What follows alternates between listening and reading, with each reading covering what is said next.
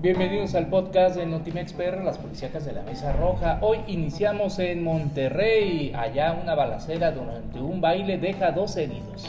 Dos muertos, un ataque a balazos durante un baile realizado al norte de la ciudad de Monterrey, Nuevo León, dejó un saldo de dos muertos y seis heridos. De acuerdo con las primeras indagatorias, varios sujetos ingresaron al interior del centro social Yesenia, ubicado en las calles de Gustavo Vaz Ordaz y Sindicalismo, y abrieron fuego en contra de los asistentes. En el lugar falleció María Guevara, de 30 años, mientras que la mañana del domingo falleció el hombre de 39 años, identificado como Joel Morales, en el hospital universitario. Vamos ahora hasta Tampico porque allá un cocodrilo mata a una mujer que lavaba en la laguna del carpintero.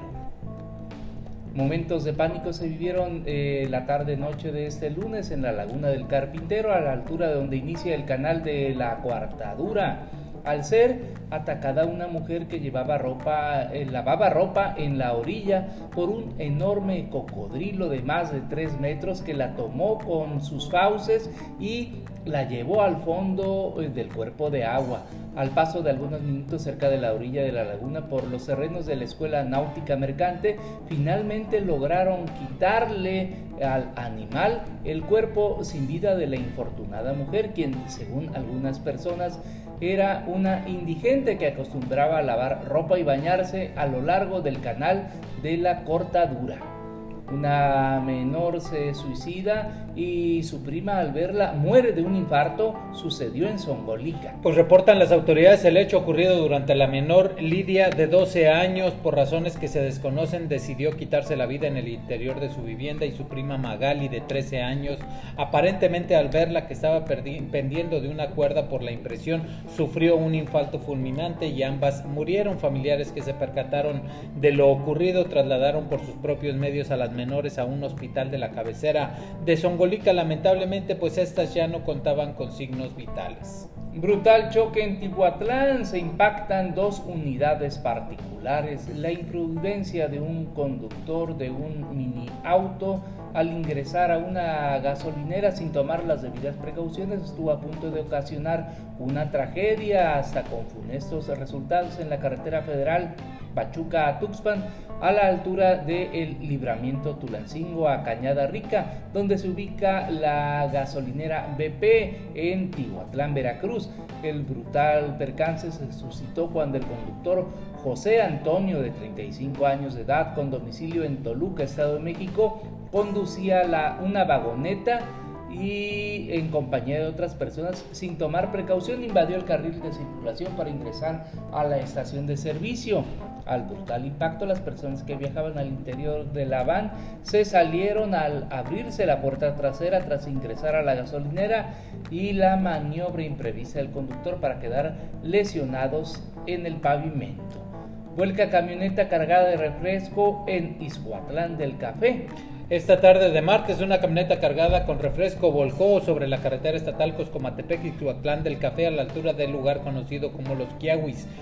Reportan las autoridades que los automovilistas pusieron el ejemplo juntando toda la mercancía esparcida por la carretera y evitando la rapiña. Todo indica que el peso excesivo, las malas condiciones de la camioneta eh, fue lo que hizo que el conductor perdiera el control y terminara volcada su unidad. Vamos hasta Tlapacoyan porque ya localizan un cuerpo en estado de putrefacción.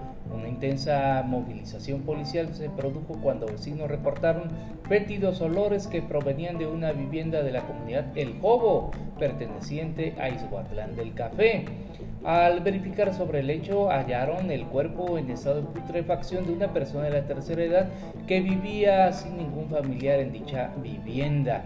El cuerpo localizado estaba en estado de putrefacción dentro de la casa, despidiendo malos olores, quienes informaron a las autoridades locales percatándose que el ancianito Francisco, de 84 años, estaba sin vida, solicitando la presencia de las corporaciones policíacas y ministeriales. Encuentran a un hombre sin vida en la carretera Poza Rica. A temprana hora de este martes, una persona del sexo masculino que respondía al nombre de Ricardo fue encontrado sin vida en una casa abandonada en la carretera Poza Rica a escasos metros del fraccionamiento La Florida, y fueron vecinos de la colonia 25 de enero los que se percataron del cadáver, por lo que dieron aviso de inmediato a las autoridades y se logró saber que Ricardo llevaba tres días desaparecido. Últimamente se había tirado al vicio ya que no contaba con un empleo. Vamos a Zacatlán porque allá dos menores de edad mueren ahogados en el río Acerradero. Acatlán de Pérez Figueroa, en Oaxaca, dos veracruzanos menores de edad mueren ahogados en el río Acerradero segundo en ese municipio. Eran originarios del municipio de Atlahuilco, ubicado en la zona montañosa de la Sierra de Songolica, en la región central de nuestro estado. Reportan las autoridades que murieron ahogados en el río de la comunidad de Acerradero segundo en el municipio de Acatlán de Pérez Figueroa, en Oaxaca. Ambos menores de edad se dedicaban a vender sillas de madera. Descansen en paz. Mujeres agredida a balazos para robarle su motocicleta en Cuitláhuac, Veracruz. Pues la noche de lunes se alertó a los cuerpos de auxilio y policíacos por habitantes a través del 911 debido a que encontraron a una joven mujer lesionada por arma de fuego y reportan que dos sujetos le dispararon a la mujer cuando circulaba a bordo de su motocicleta, de quien hasta el momento no se tienen sus generales. La misma fue trasladada a un hospital de la ciudad de Córdoba. Hasta aquí el podcast de Notimex PR, las policíacas de la Besa Roja.